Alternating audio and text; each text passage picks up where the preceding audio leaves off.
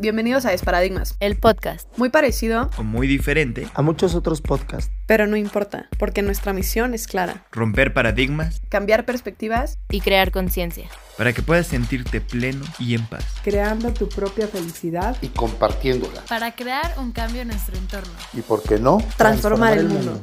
Estamos tan acostumbrados a escuchar historias de éxito de personas famosas con dinero y logros extraordinarios que se nos olvida que cada una de nuestras historias también es una historia de éxito. Estamos listos para empezar y romper muchos paradigmas. El amor y las relaciones son todo un tema y hay tantos paradigmas que nos limitan en esto que no es sorprendente cómo hay tanta gente infeliz en su vida amorosa, tenga pareja o no. Desde todos los hombres son iguales, las relaciones entre religiones no es posible, el amor es sufrimiento, el amor es heterosexual, sin nombrar todos esos otros paradigmas personales que cada quien tiene acerca del amor, que como puede ser el amor no es para mí, o soy muy fea, alta, flaca, este, gordo o lo que sea, que tenemos acerca de nosotros mismos que impiden que alguien más nos ame o que eso creemos. Entonces hay un sinfín de paradigmas y no nos daría tiempo de abarcar todo, pero el día de hoy quisimos enfocarnos en un tema que ha sido y sigue siendo ahora un tanto controversial, la homosexualidad que claro que se ha ido abriendo yo creo que mucho en los últimos años, pero aún tiene muchísimos paradigmas que romper, tanto para aquellas personas que están en ese proceso de aceptación, asimilación y comunicación al mundo de ser homosexual, como también para todas aquellas personas que pueden tener algún hijo, amigo, familiar, conocido, que es gay o lesbiana y que les cuesta trabajo como entender toda esta situación por la que pasan ellos y también asimilarlo, ¿no? Entonces, de igual forma, si no eres homosexual y no tienes conocidos, este episodio no solo se va a centrar en eso, sino que nuestro principal objetivo es enfocarnos en el amor, la aceptación a uno mismo y en comunicar a través de esta parte del amor y la empatía quiénes somos y lo que realmente queremos. Así es que para lograr esto, hoy me acompaña un gran amigo al cual admiro mucho por su seguridad de apertura y sobre todo por ese proceso de crecimiento y aceptación que tuvo y que hoy aceptó compartir con nosotros. Él es Jero Gallo y nos va a platicar de cómo fue su proceso, los paradigmas que tuvo que romper y a los que se sigue enfrentando como homosexual y a lo que le ha servido y que esperamos que también le sirva a todos los que nos escuchen, quien, sean quienes sean. Jero, muchísimas gracias por estar aquí. Cuéntanos un poquito de ti, a qué te dedicas, cuántos años tienes y también, claro, cómo fue este proceso para ti. Hola, soy Jero Gallo. Tengo 26 años, soy emprendedor, tengo varios negocios, el principal es hacer videos de boda, este, también hago entretenimiento y parques de diversiones, pero básicamente es videos de boda lo que yo hago. Soy homosexual desde que nací y me tardé mucho en asimilarlo y decirlo, lo dije a mi familia hasta los 24 años y a mí me lo acepté hasta los 23. Sí, porque yo me acuerdo pues, que te conozco desde hace 5 o 6 años, ¿no? Mucho más, chiquita, ya pasó. Ya pasó. pasaron más tiempo. Y la verdad es que Jero siempre era como, no, entonces salí con esta niña y de repente esta niña no sé qué y bla. Y de repente yo ni siquiera me enteré por él porque ya no lo veía tanto, pero sí fue como, bueno, y entonces este, Jero aceptó que es gay, ¿no? Y entonces, ¿cómo fue este proceso pues, de toda tu vida? Porque sabes que desde que naciste eras homosexual, pero ¿cómo fue este proceso sobre todo de aceptación que creo que es luego el que más difícil puede llegar a ser? Fue un proceso largo, rudo, pero más bien me tocó un, o sea, el, el temblor del 2017 me sacó del closet, yo creo, porque me, yo venía de estar queriendo salir con niñas y que, que no era gay, que no sé qué, que, que se me iba a quitar y la madre, leyendo un poco pues lo que se decía en mi familia y lo que se decía, lo que dicen los medios y como un poquito de desinformación y, todo el relajo. Pero yo en el temblor del 17 de septiembre estuve muy, muy, muy involucrado. Me tocó hasta sacar muertos de edificios, sobre todo, aquí, bueno, aquí en la Condesa saqué a dos de mi edad.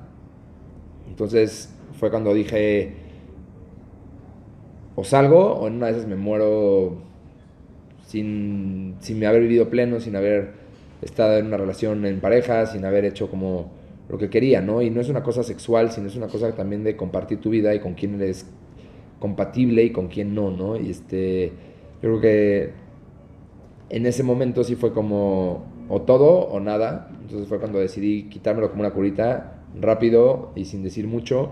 Se lo dije a mi familia y lo demás fue que la gente se enterara y tan tan. ¿Y desde este. cuándo tú empezaste a cobrar como conciencia o sea, porque creo que lo sabes desde que eres chico, pero cuando realmente es como, híjole, seré, no seré, ¿se lo habías contado a alguien antes de a tu familia? No, a nadie, a nadie, Yo decía que me iba a quedar, me iba a morir sin decirlo. Y yo tenía planes así como, güey, me voy a casar y me voy a divorciar y voy a tener hijos o me voy a casar y no sé, como que cumplir una expectativa de la sociedad que pues no, no... No te hace feliz a ti. No me hace feliz a mí estaba planeando todo como para ser feliz, pero como para embonar, pero como no, pero sí, como cómo quería salir con niñas y obviamente no funcionaba y no, no me gustaba y también cómo ser este heteronormado caballero que abre la puerta y que picha las cuentas y que no, cuando yo veía como no, pues que yo quiero una relación completamente igualitaria, yo quiero la relación con, con un hombre y no que las relaciones heterosexuales no sean igualitarias, yo creo que no son igualitarias porque las he vivido y no lo son, ¿no? Y la sociedad dice que sí, pero la neta no. No, y la verdad es que no, o sea, tenemos el paradigma de los hombres pagan y los hombres son el que Exacto, mantienen. Y aunque lo queremos romper, todavía pasa, ¿no? Y que de repente no me invitó. Y Ajá. aunque sabes que tú también puedes pagar, no me invitó y entonces algo ya está mal. ¿no? Entonces Exacto. sí, sí entiendo esa Entonces, parte. como esa parte de puta, de romper el paradigma y decir, y ya sabes, esa parte fue como bastante ruda, el, el decir, bueno, pues, pues no es para mí esto, ¿no? Y yo sabía que no, que no quería estar con una mujer, que no, sabes, que no me veía con ellas, pero pues también tenía sueños y tenía ganas de compartir mi vida con alguien y tenía la presión social que es durísima. Este, que la tía te pregunta, ¿y cómo vas con la novia? No sé qué, y sales, y tuve novia, y tuve, y estuve atrás de una niña años, porque según yo se me iba a quitar, porque al final ella era como la imagen perfecta de lo que me había idealizado yo. Logro andar con ella y me doy cuenta que, que no era ella, o sea que pues no, no se me iba a quitar. Y en ese proceso de jalar y no jalar y de, de ver qué pex, con ella fue cuando dije, no, Si no es ella, no, no es no, nada. y dije como, pues no, o sea, esto no es para mí. Entonces, como el, el hecho de, de querer obligarte a ser alguien que no eras por la presión social y así, fue durísimo. Y el, y el aceptar y decir, no, esto no es para mí, es cuando, pues decidí hacerlo, ¿no? Y esa sacudida me la dio la tierra, tal cual, la naturaleza, que fue el terremoto del 17 de septiembre. Y de, a partir de ahí decidí, pues también explorar un poco más mi sexualidad y explorar un poquito más lo que quería y cómo la quería vivir. Porque además también hay un buen de paradigmas dentro del mundo homosexual.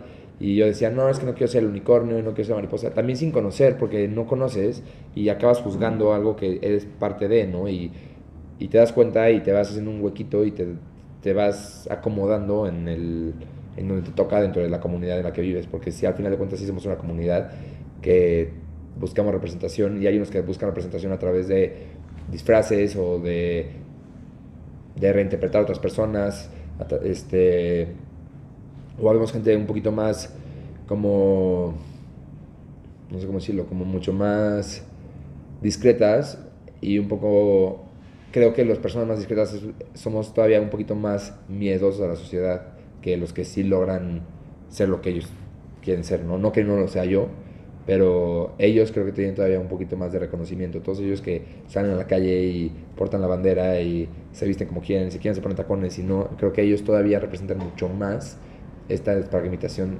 despara... Digmatización. digmatización de este mundo, pues como homosexual poco conocido por la sociedad heteronormada.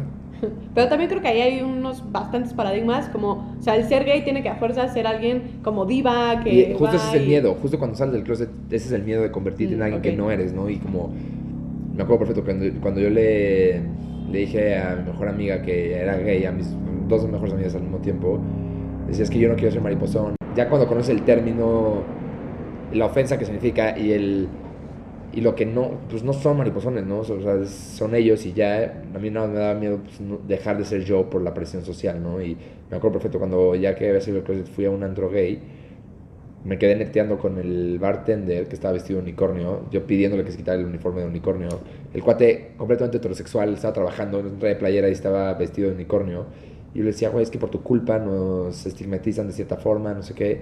Entonces, esa parte de también romper el paradigma que existe y que se forma y que te forma la sociedad hacia cómo es la cultura gay, eso es cuando dices, ay, jole, no me late, no y sé. tú ahorita, o sea, dentro que ya saliste, ¿cuánto llevas? ¿Dos años? No, más, como cuatro. ¿Cuatro años que saliste del closet? No, dos años y ok, medio, Dos sí, años sí. y medio. Entonces, ¿tú sientes ahorita que hay algo que te gustaría expresar más o te sientes bien, o sea, totalmente como Mira, auténtico yo como me siento, eres? no, sí, yo soy completamente auténtico como soy, no busco ser nadie más, soy como soy y no, yo no siento que tenga que romper más, solo tengo que tener más valentía, como con, con tíos, clientes, me pasa mucho que Ok. con clientes nunca les digo que soy homosexual, tampoco creo que es algo que tengo que decir, ¿no? Es algo que si la gente sabe, que bueno, si no sabe también, pero sí de repente hay, hay temas y hay con personas que te sigue dando miedo, ¿no?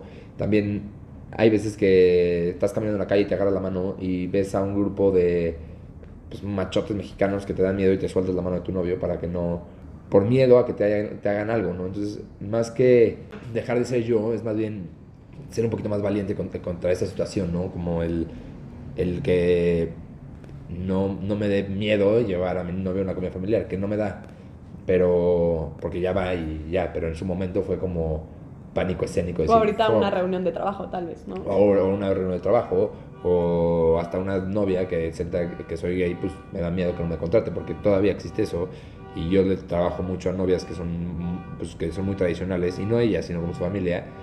Entonces hay veces que me da mucho miedo este Pues sí, decirlo, decirlo. Tal cual. También creo que no se tiene que decir todo el tiempo. Hay veces que se dice y hay veces que no. Y más bien es normalizarlo. O sea, como no, no hablar como de mi pareja, ¿no? mi novio.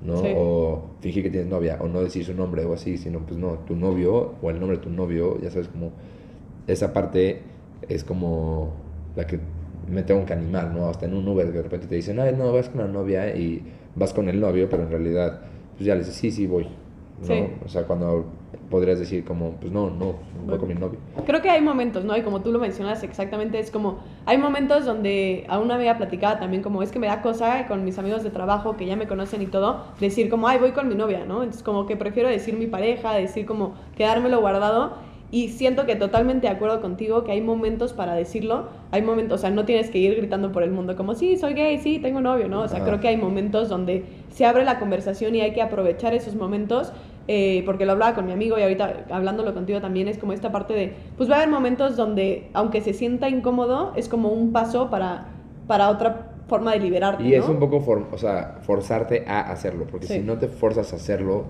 nunca pasa, ¿no? O sea, como hasta con mi abuela, ya sabes que es, no, no es mi room, mi abuela, es mi novio. O sea, como, no es, este, no, tu mi amigo, más a veces es mi novio. No- mi abuela no, porque mi abuela fue muy chida, pero es un ejemplo, pero sí como hacerlo y un poquito como transgreder, o sea, suena muy fuerte esa palabra, pero a la hora que estás en una comida familiar y, y te da miedo llevar a tu novio, llévalo para que puedas, si transgredes, rompes una barrera que va a ayudar a despragmatizar a la otra persona, ¿no? O sea, tengo Totalmente. papás de amigos míos que me, mis amigos me han dicho, güey, es que mi papá era homofóbico, hasta que se enteró que eras gay, cabrón. Y ya solo por eso ya no es, o mínimo lo respeta un poquito más. Es que sí, o sea, creo que ahí totalmente es como empiezas a abrir un cambio. Exacto. Porque si tú te quedas callado todo el tiempo, aunque al principio se haya cierta incomodidad, o yo creo que siempre va a haber esas personas que te rechazan, y como te decía, no siento que con todo el mundo, siento que hay personas que no lo van a entender y que van a estar siempre como en su mente cerrada, y tratar de convencerlos va a ser como más tedioso cuando neces- no necesariamente tienes que hacerlo, ¿no? O sea, siento que hay personas, como puede ser la familia, como puede ser amigos cercanos, donde obviamente vale más la pena empezar a abrirlo. Y hay un poco, ahí yo creo, es que no tengo chamba yo de convencer a nadie. O sea, la sociedad es como es y la homosexualidad existe, más bien ellos se pierden de abrir su cabeza. Y si no quieren abrir su cabeza y se quieren encerrar, yo no tengo ni la, la autoridad moral ni la autoridad en nada para, para decirles qué hacer y qué no hacer. Básicamente es, aquí existo, si no puedes existir, vete. ¿No? La, la palabra de tolerar no me gusta, la palabra tolerar siento que es muy agresiva. Prefiero que, que sea un, te acepto o no te acepto, pero si no, pero te respeto.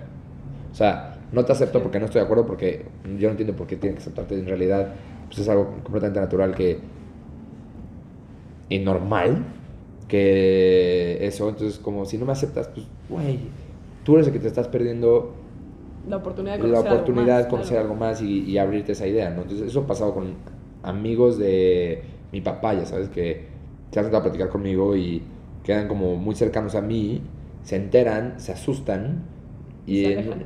y se alejan, o tú te alejas, por, también por miedo. Yo de mi familia me he alejado muchísimo, de tíos que eran muy cercanos, de primos que, son- que eran muy cercanos, que sé que, sos- que, que yo sé que son, que, que saben que soy gay, pero que les cuesta, que yo sé que me van a llegar a, a cuestionar. Y la verdad no soy ningún famoso ni nada como para que me vengan a entrevistar sobre mi vida sexual o con de mi pareja, o si estoy feliz con, con Javier o no estoy feliz con Javier, o si estoy feliz con mi novio, o sea, sabes como, o cómo tengo relaciones sexuales, ya sabes como, o Sí, qué opina como Dios este de no. mi vida, me vale madres Porque aparte tu Dios. familia es muy religiosa, ¿no? Mi familia es muy religiosa, pero no es una familia mocha, es una, como que mi familia, sobre todo mi papá y mi mamá, mi mamá no está religiosa, pero mi papá es una persona muy, sumamente religiosa, sumamente espiritual, pero no es fanática de la iglesia. O sea, mi papá no es fanático de los legionarios, o no es fanático de, ya sabes, como que él cree en Dios, cree en la Virgen y que todo, pero cree en un Dios amoroso, no cree en un Dios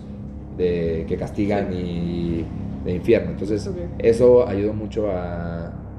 Cuando yo pensé cuando salí que, puta, que mi papá me iba a dejar de hablar por el resto de mi vida, pero fue al revés, fue como Sí, ¿cómo reaccionaron ellos? pues, súper, o sea, al principio pues sí es un balde de agua fría porque pues sí, ellos pues, esperan muchas cosas de ti y que sí fue como, primero fue apoyo, todo fue apoyo, o sea, fue como, no hay problema, no hay bronca, mi mamá siempre ha sido como muy abierta, en- o sea, por ejemplo, nos- cuando lo del papiloma y todo eso, pues inyección, ¿no? O sea, si hay una inyección para alguna enfermedad sexual, pues no- nos decía, güey, póngansela por si acaso.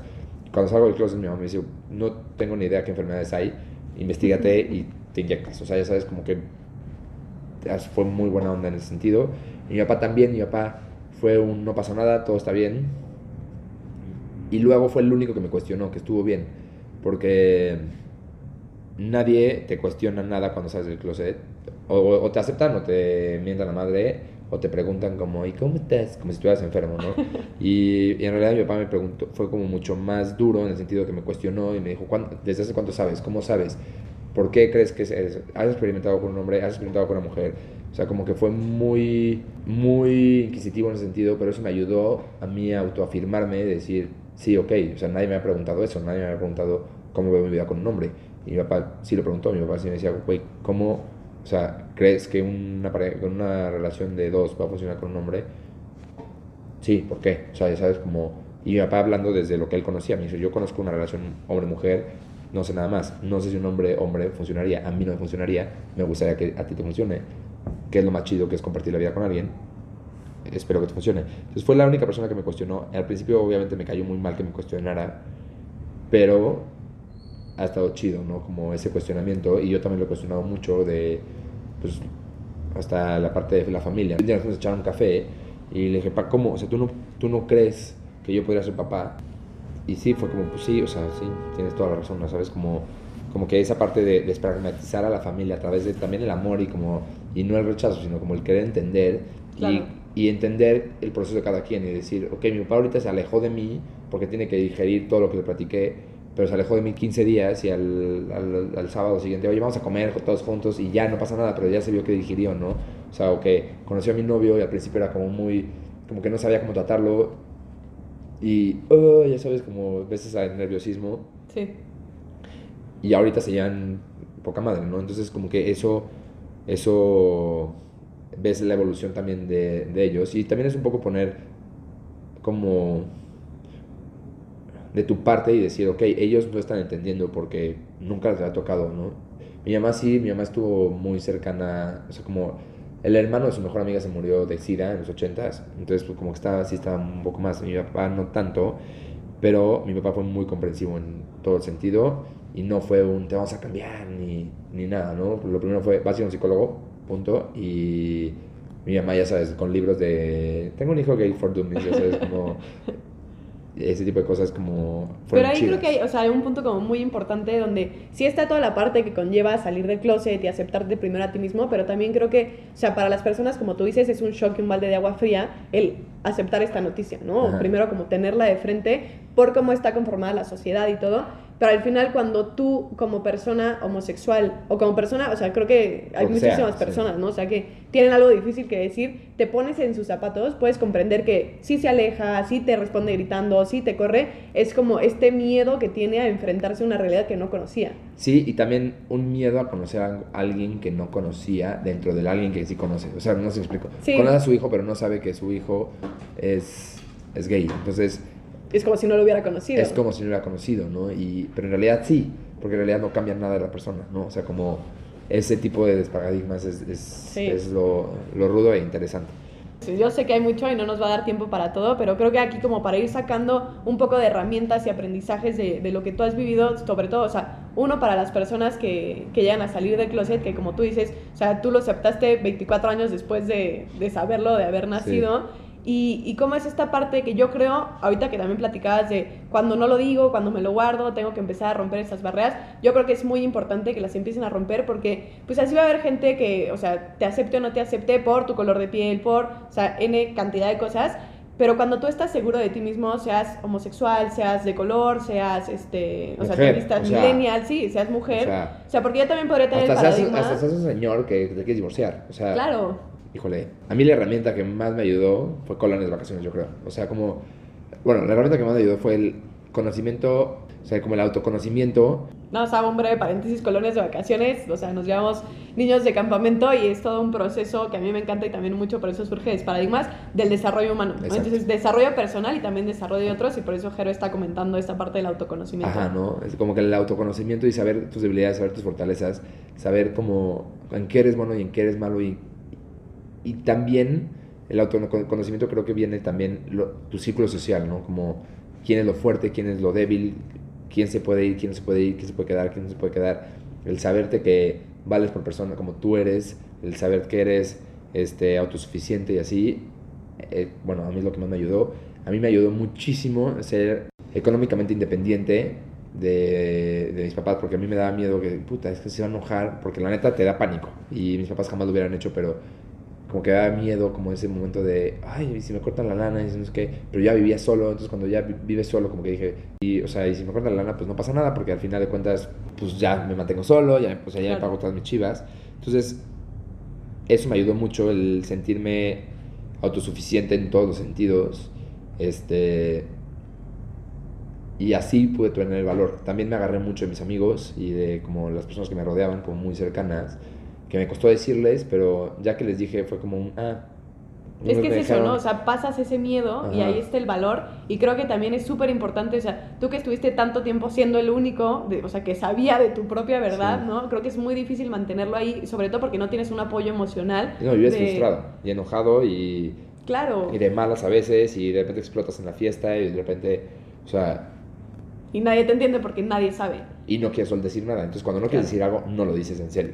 Entonces, como que esa parte sí es, es difícil, pero ya que lo rompes, creo que tienes que agarrar de ti y ya. O sea, como...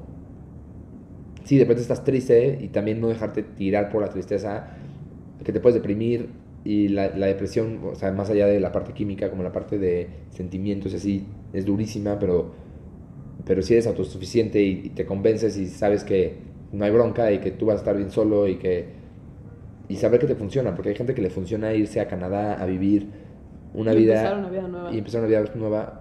Si te funciona, hazlo, pero te pierdes de mucho alejándote de tu familia y amigos, porque en realidad el, el paradigma que tenemos es un paradigma que hicimos desde chiquitos, ¿no? Y que a lo mejor a los 24 años, 25, 26, 27, te das cuenta que tu familia no es así, ¿no? Como yo pensaba que mis papás eran súper cerrados en ese sentido, y no, o sea, a lo mejor fueron, pero como evolucionó la sociedad de los 90 Claro. hasta acá, se fueron abriendo y fueron conociendo un poquito más y fueron entendiendo un poquito más. Y, y cuando les digo yo, en lugar de que fuera un.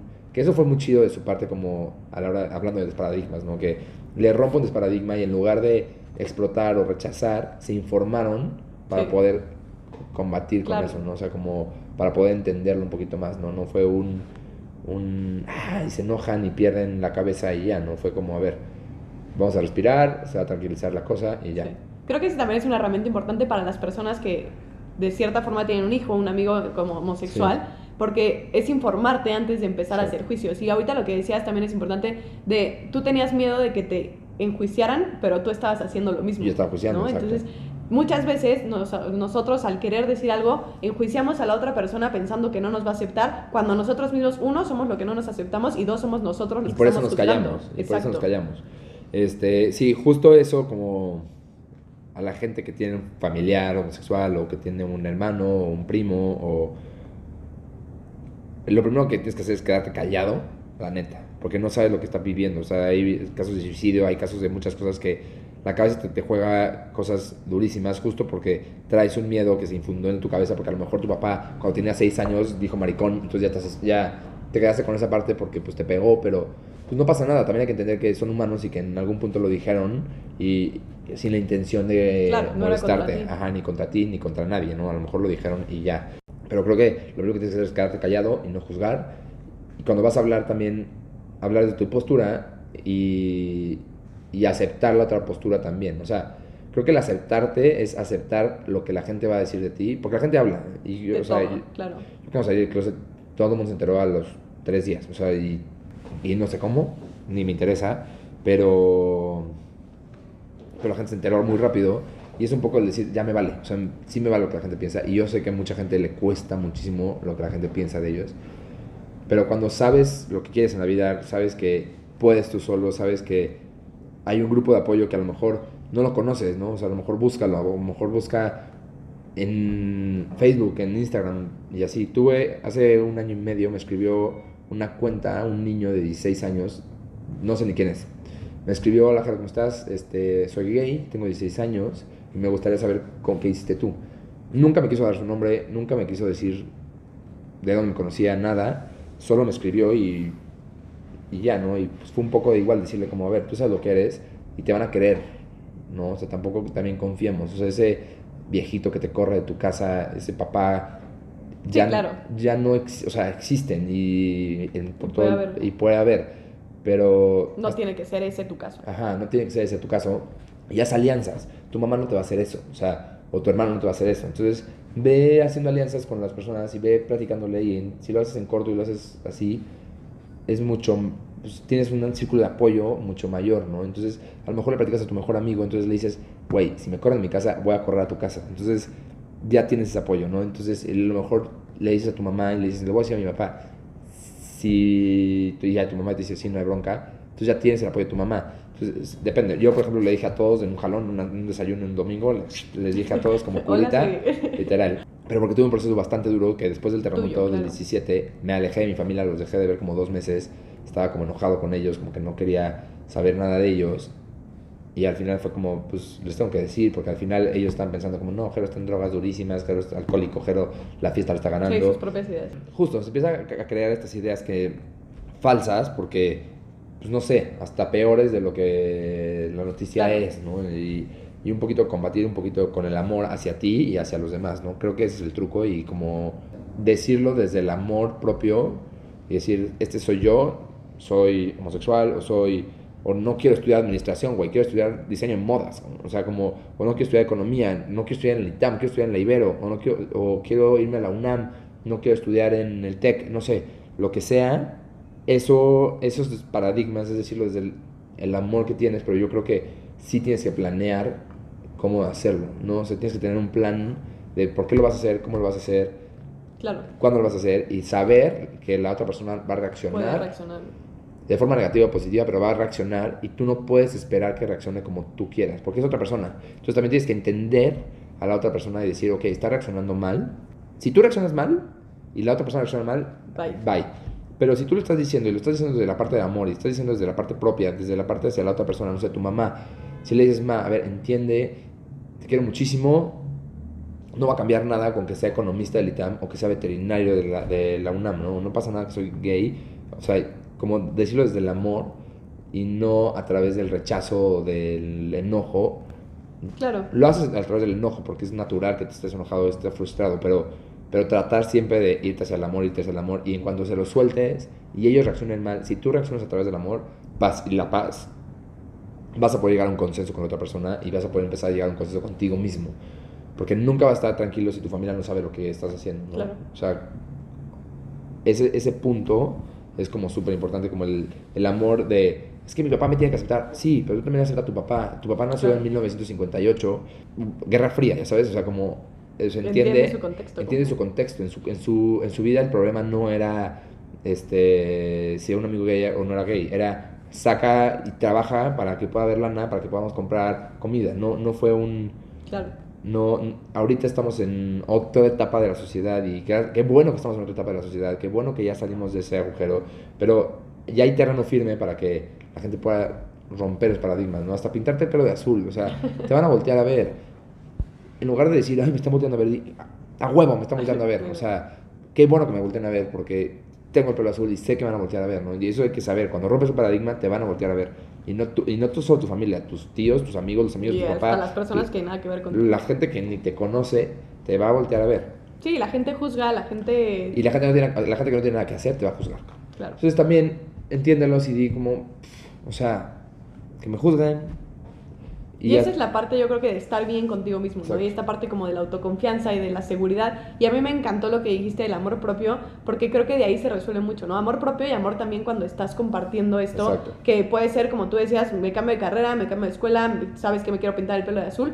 Y entonces entender que la otra persona puede reaccionar de manera totalmente distinta y sobre todo no tener expectativas, creo que también le diste en el clavo, porque Sí. cuando tú esperas algo de otra persona, aunque sea tu novio y le digas como, ay, yo esperaba que me compraras esto y no esto, ahí es cuando empiezan los problemas. No realmente por la situación real, sino por la expectativa que tenemos. Entonces, uno sí, creo que la parte de amarse a sí mismo, aceptarse a sí mismo es clave para que los demás también te puedan aceptar. Exacto. Y como tú dices, esta empatía de saber que ellos tienen otro contexto. Así como ellos van a tener que informarse y entender de tu contexto, pues de cierta forma tú también tienes que entender el suyo para poder crear como esa relación de entendimiento y empatía. Y concuerdo con que va a haber personas que no vale la pena eh, pues, darle ese esfuerzo, o sea, que ni siquiera Sí. tienen como tan cercano. Y las personas que no van a estar, pues se van a ir. Pero también entender que esas personas pueden no haber sido lo, lo mejor para ti en el momento. Y a lo mejor, o sea, algo que suena muy duro, pero lo voy a decir así, pero, y no, mamá, si me está escuchando, no es esta la esta, pero pensar un poquito, si tu abuela no te acepta, ¿a quién le va a doler más no, volte- no volver a ver?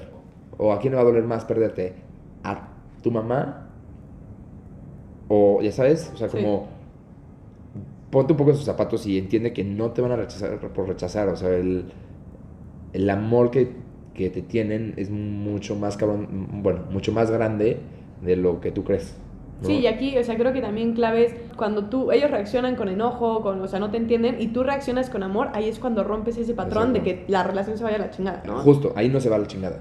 Ajá, exacto. Tú ahí rompes ese, ese caminito que podía, no, discuto, discuto, discuto y me voy. O sea, también creo que es como un trabajo interno que tú estás haciendo contigo mismo, que tú estás enfrentando, que tú estás creciendo y trabajando contigo y que las otras personas pues también de cierta forma van a tener que hacer ese trabajo y tú los puedes ayudar, ¿de acuerdo? Exacto. Pero también es mucho de su chamba. Y justo un poco también hasta, hasta como que vas a estudiar, ¿no? Entonces papá a fuerza quiere que estudies leyes porque seas un abogado para que entres a trabajar al despacho.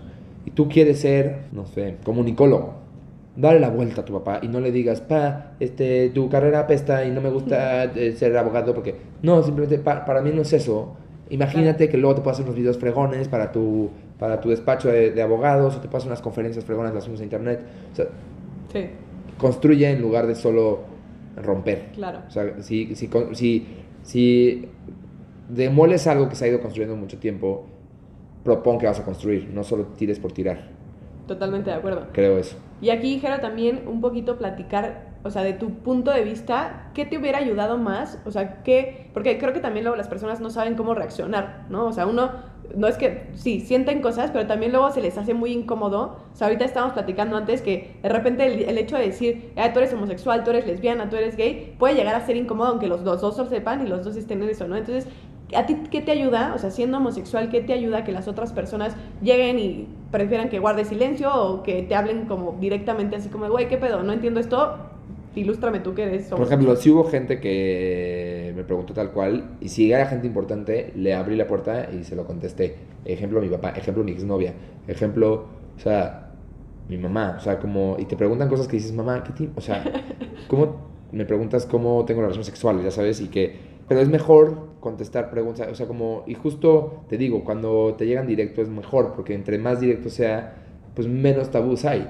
Claro. y menos secretos hay, que los secretos luego son bastante dañinos para todo el mundo. Entonces, creo que el, el hacer las cosas como, como si no pasara nada es lo mejor. Y no como si no pasara nada, sino como, pues no toques el tema de, ay, ¿cómo vas? ¿Que eres gay? No, pregúntame si ya tengo novio, o pregúntame si, si tengo pegue, pregúntame, no sé, mu- algo mucho más allá de que, puedes, que le preguntarías a tu amigo heterosexual, de, güey, ¿cómo van las novias? Que, que "Ah, ¿y cómo vas? Este, ¿Te sientes bien? Pues no, estás cayendo en el hígado. O sea, no, mejor, mejor hablar las cosas directo que estar dándole vueltas y escondiendo cosas que pues no. O sea, Claro, cuando escondes y cuando quieres tratar algo con pincitas, es cuando le cagas a la otra persona. ajá, le- literal, le cagas a otra persona. Mejor háblalo directo y dilo directo. Y, y si sabes que es gay, A lo mejor, si no has salido del closet, no lo saques del closet. Pero si ya salió del closet y no te lo ha dicho a ti, no es que no seas importante, simplemente es que no necesita decírtelo porque sabe que, ¿Qué sabes? que sabes. O sea, no es que tenga que ir con el mundo entero, porque imagínate, no sé, yo tengo muchísimos amigos o primos, tengo 45 primos. No voy a ir de cada uno de mis primos de, hola, ¿cómo estás? Soy, soy gay. Hola, ¿cómo estás? Soy, soy gay. Y tengo otros siempre. 25 sobrinos y llegarles a tocar, hola, ¿cómo estás? Pues no, no, o sea, no es que no te quieran, sino que, o sea, simplemente ahí lo importante es papá, mamá y círculo muy cercano. Lo demás se va a enterar y no pasa nada. Entonces lo que tienes que hacer es fluir. Tengo un primo que es muy, muy cercano a mí, que nunca le dije que era, que era gay. Y una vez me metió y me dijo, güey, me dolió mucho que no me dijeras que era gay. Y le dije, ¿para qué te decía? Si ya sabías.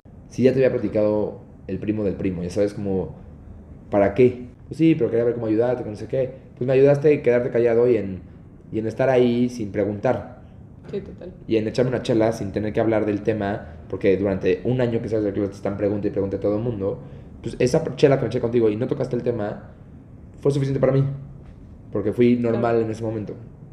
Sí, porque no fui la gente, ajá, exacto, ¿no? totalmente. Entonces, justo ese es el como el punto de ser normal, o sea, como tratarlo como algo normal, porque es algo completamente normal. La, la gente le da miedo, es que lo voy a ofender. No lo vas a ofender. Si le preguntas si tiene pegue, te juro que no lo vas a ofender. Lo vas a, o sea, le vas a echar. Sí. O sea, Sí, lo halagas. Lo halagas. Entonces, le vas a echar flores y le preguntas cómo está ligando. No, ¿cómo vas? Como si estuviéramos enfermos. Eso, eso, eso caga.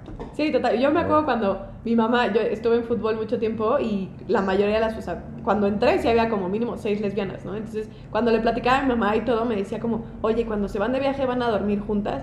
Y yo, pues sí, ma, o sea, somos un equipo de fútbol de mujeres, pero no por eso tiene que pasar nada, ¿no? Entonces, creo que también está mucho como, es, es lesbiana, seguro le gustó, ¿no? O es lesbiana. Entonces, también como hay muchísimos paradigmas ahí que no entiende. Y ya después, obviamente, con esto mi mamá fue entendiendo y ahora le vale madres y también como que se abre y todo. Y siento que también para cada persona es diferente, ¿no? O sea, O sea, por ejemplo, con mi grupo de amigos, que todos son heterosexuales, todos dormimos con todos en la fiesta. O sea, si llegas a voltear en la cama de una amiga, pues, da igual, porque la relación no se basa, la relación hombre y mujer no se basa en, en tener relaciones sexuales, ¿no? Igual una relación homosexual no se basa en, en estarnos agarrando todo el día o, o, o teniendo Sí, claro. relaciones sexuales, ¿no? Se, se basa en mucho más que eso. Entonces, no le vas a gustar a tu amigo, o sea, eso es lo de menos. O sea, tu amigo homosexual no quiere contigo. Definitivamente no quiere contigo. Y si quiere contigo, platícalo. Y ya. Y no gay. Y, y así de fácil. No le tienes que decir, no, y, y sí, alejarte. también se alejan, claro. no te alejes. o sea, y no le vas a gustar. Te lo, o sea, él no ve futuro en ti.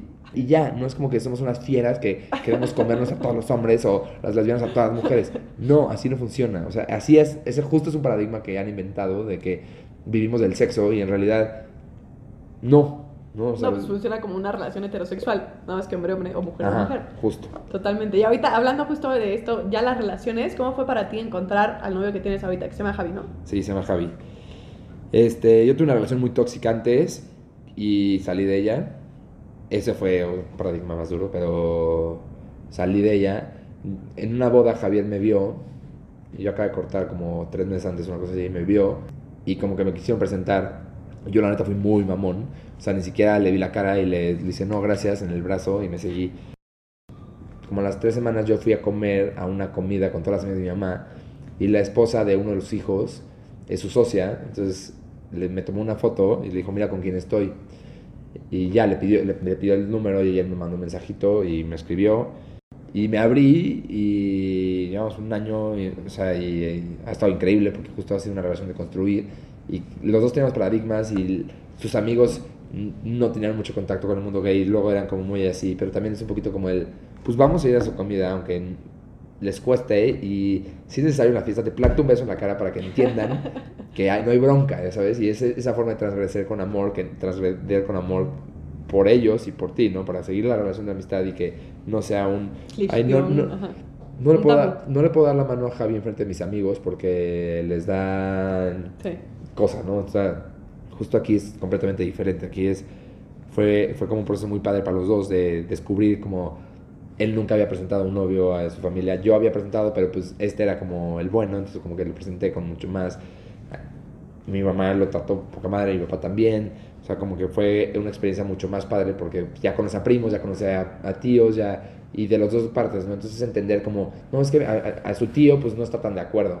Pues ni modo, y aunque sea medio grosero, pues yo me quedo callado y, y no pasa nada, ¿no? También están los primos chidos, están los tíos chidos, y a lo mejor hay dos que tres que pues no, No. O mis primos, tengo unos tíos que de plano no, porque son del año del caldo.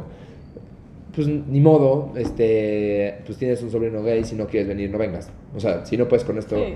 no vengas. Y creo que es ahí medirle y también saber qué batallas luchar, ¿no? O sea, unas Claro. valdrán la pena, Y también respetar, a ver, Claro. entiendo que si estoy en una comida familiar con donde están mis tíos que no les late, pero están ahí como que queriendo convivir, pero tampoco me voy a estar dándole besos a mi novio todo el tiempo, ¿no? Simplemente va a ser un, vamos a, vamos a respetarnos los dos, los dos estamos conviviendo en el mismo espacio, a ti no, tú no estás de acuerdo con mi forma de pensar, yo no estoy de acuerdo con tu forma de pensar, convivamos, respetémonos y convivamos de la manera, o sea, tú no me agredas, yo no te agredo, y no, y, y no es el hecho de te tolero, sino te voy a respetar en tus ideas, ¿no? Y ¿cómo estás, tío? Bien tú, bien, gracias, ¿cómo va la vida? Bien, chido, y ya, ¿no? Tampoco es como que va a haber una relación mayor, porque sabes que no tienen nada en común, Claro. pero es respetar. Entonces, esa, esa parte también ha sido padrísima con Javier de ir descubriendo como esta parte y tener los amigos, ¿no? o sea, como los amigos heterosexuales y los amigos homosexuales y como ser parte de esto y como también abrir cancha con los papás de mis amigos o los papás de sus amigos o Sí. mis tíos, ya rompiendo sabes, como ir rompiendo sí. y que Con sepan amor. que, ajá, a través del amor, siempre a través del amor, creo yo que eso es lo que me ayuda. Y hasta para llevar la relación, o sea, como Sí, claro. hasta en un enojo que pues estás con una persona que piensa distinto a ti, que tiene otro, o sea, tiene otro contexto social, a lo mejor no tan diferente al mío, pero pues tiene otra mamá que yo, o tiene otro papá que yo, así de fácil, entonces también entender qué piensa, qué no piensa, qué, qué le gusta, qué no le gusta, y, y si a mí no me gusta algo de él, es expresárselo a través del amor y no a través de un grito o a través de una amenaza o a través de un Claro. berrinche, sino como a través del amor expresar como, a ver, no me gustó esto por esto, esto y esto, pero ¿qué tal si hacemos esto, esto y esto? ¿no? Eso creo que siempre es mucho mejor que el explotar y, Claro. y ya ven, en todas las relaciones pasan, no estoy diciendo que mi relación es perfecta, pero, pero sí es chido que a través del amor puedes solucionar más cosas. Sí, hablando de relaciones cualquiera que tengas, o sea, homosexual, heterosexual, Ajá, con mi mamá, sea. con mi papá, etcétera, etcétera, La creo que que, sea. es fundamental y creo que Y podríamos... si estás enojado, cállate, porque no vas a saber qué vas a decir. Sí. O sea, yo soy el primero, yo exploto Respira y- facilísimo. Pero neta, cada vez que Piensa. estoy a punto de enojarme, prefiero quedarme callado cinco minutos y ya decir, a ver, pasó esto, esto y esto, sí, perdón, me enojé, me, me enojé, a lo mejor me enojé mucho, pero a ver, hay que arreglarlo, ¿no? Claro. Que mandar toda la fregada por un berrinche de un plan, o porque llegó tarde a un lugar, o porque no te gustó cómo te habló, porque pues, ya sabes, como, Sí. a ver, entiende, está estresado, Sí, mucho la empatía. Ajá, justo. Entonces, justo es eso y el autocontrol. Es que vayan todos a comer de vacaciones. Muy recomendado. No, sí creces muchísimo. Pero bueno, Jero, nada más para ir cerrando, porque creo que de este tema podremos hablar Sí, muchísimo y creo que tienes muchísimo que aportar también. Te agradezco muchísimo el tiempo que te estás tomando y sobre todo también la apertura de, de compartirme a mí y a todos los que nos están escuchando esto. Y para cerrar, ¿qué es algo más que te gustaría, así que, que tú aprendiste, que no hayamos dicho, que te gustaría dejarles a las demás personas, sean heterosexuales, homosexuales o lo que sea? Piensa. Es que siento que no soy nadie para decir algo así. Tu aprendizaje. Pero mi aprendizaje ha sido no te alejes de tus más cercanos porque ellos van a estar ahí. Aunque te alejes tú 20.000 kilómetros, el día que tú estés ahí, ellos van a estar ahí. O sea, el día que tú necesites de ellos, vas- vas- van a estar ahí. Aunque tu papá se enoje y te mande la chingada un día porque no está de acuerdo que te cambies de carrera, al día siguiente, si llegas a platicar con él, le llevas un café o le llevas una copita de vino o un tequilita o vamos a platicar pa, se arregla la cosa y ya. También otra cosa que me he aprendido mucho es decir las cosas en voz alta es lo que te ayuda a autodefinirte. O sea, yo me acuerdo una vez que, bueno, ya estoy cerrando, se los juro, pero me acuerdo perfecto que una, una vez yo estaba en la cama y, y dije en voz alta, soy puto. Muy mal la palabra, pero así fue como me fui dando cuenta y como acostumbrándome a que si yo me puedo decir esto, me valen madres que me lo diga. Ok. ¿no? Entonces, como, como el decir las cosas en alto, lo que sea, a tu papá, a tu mamá, a ti mismo, ¿no? Si te todo eso, creo que ayuda muchísimo a, a decir las cosas en alto. Pues muchísimas gracias, Jero. La verdad es que sí esperaba que esto fuera enriquecedor, pero lo fue mucho más de lo que pensaba. Creo que esta apertura que tú tienes y esta parte que hablas siempre desde el amor y todo lo que compartiste más allá de ser homosexual, sino tú como persona es súper, súper chido y te agradezco muchísimo por el tiempo que tomaste, por compartirnos esto. Y ya también de, de este lado, para cerrar, creo que hay muchos aprendizajes, tanto para personas homosexuales como heterosexuales, desde el amarnos a nosotros mismos, aceptarnos y que eso, o sea, seas mujer, seas de color, seas homosexual, heterosexual, cuando tú te aceptas, uno, si te topas con las personas incorrectas, se van a ir, ¿no? Y como tú decías, la persona que eh, no me va a contratar, pues no te va a contratar, pero siento que cuando uno se acepta a sí mismo, no se topa con esas personas. Se topa con las personas que lo van a aceptar porque él mismo ya se acepta, ¿no? Es un poquito como la parte de atracción de, de quién atraemos a nuestra vida. Y también la parte de ser empático, yo también cerraría con ese aprendizaje, ser empático con las demás personas y no esperar una reacción de ellos, ¿no? O sea, como estar abierto a que llegue la reacción que tenga que llegar y tú responder con amor, que así, o sea, y lo que tú cerraste diciendo de te van a aceptar, creo que muchas veces nos hacemos ideas nosotros mismos de no, la gente, entonces yo me alejo en vez de que ellos me alejen porque siento que eso es mejor y me va a doler menos. Y, y, y aquí para cerrar, más que que te van a aceptar, te van a querer como eres, porque la aceptación puede Sí. ser media dura, pero el te van a querer, o sea, tengas tres patas, o dos piernas, o una mano, o el pelo azul, o gay, o veterinario, o Lo ingeniero, te van a querer. ¿no? Totalmente de acuerdo. Pues muchísimas gracias, Jero. De verdad aprecio muchísimo que nos hayas compartido todo esto. También a mí me ha ayudado muchísimo escucharte y todo. Y, y pues nada, te deseo que sigas siendo muy feliz así como eres y que sigas rompiendo tantos paradigmas como has roto hasta ahora. Gracias, rompa paradigmas. Bye. Muchas gracias por acompañarnos en un episodio más de Desparadigmas, el podcast. Les recordamos que pueden también encontrarnos en redes sociales como arroba Desparadigmas en Instagram y Desparadigmas en Facebook. Y ahí también pueden hacer cualquier comentario de los episodios, si quieren que tratemos algún otro tema también ponérnoslo. Y sobre todo encontrar más herramientas para cómo crear más felicidad y plenitud en su vida.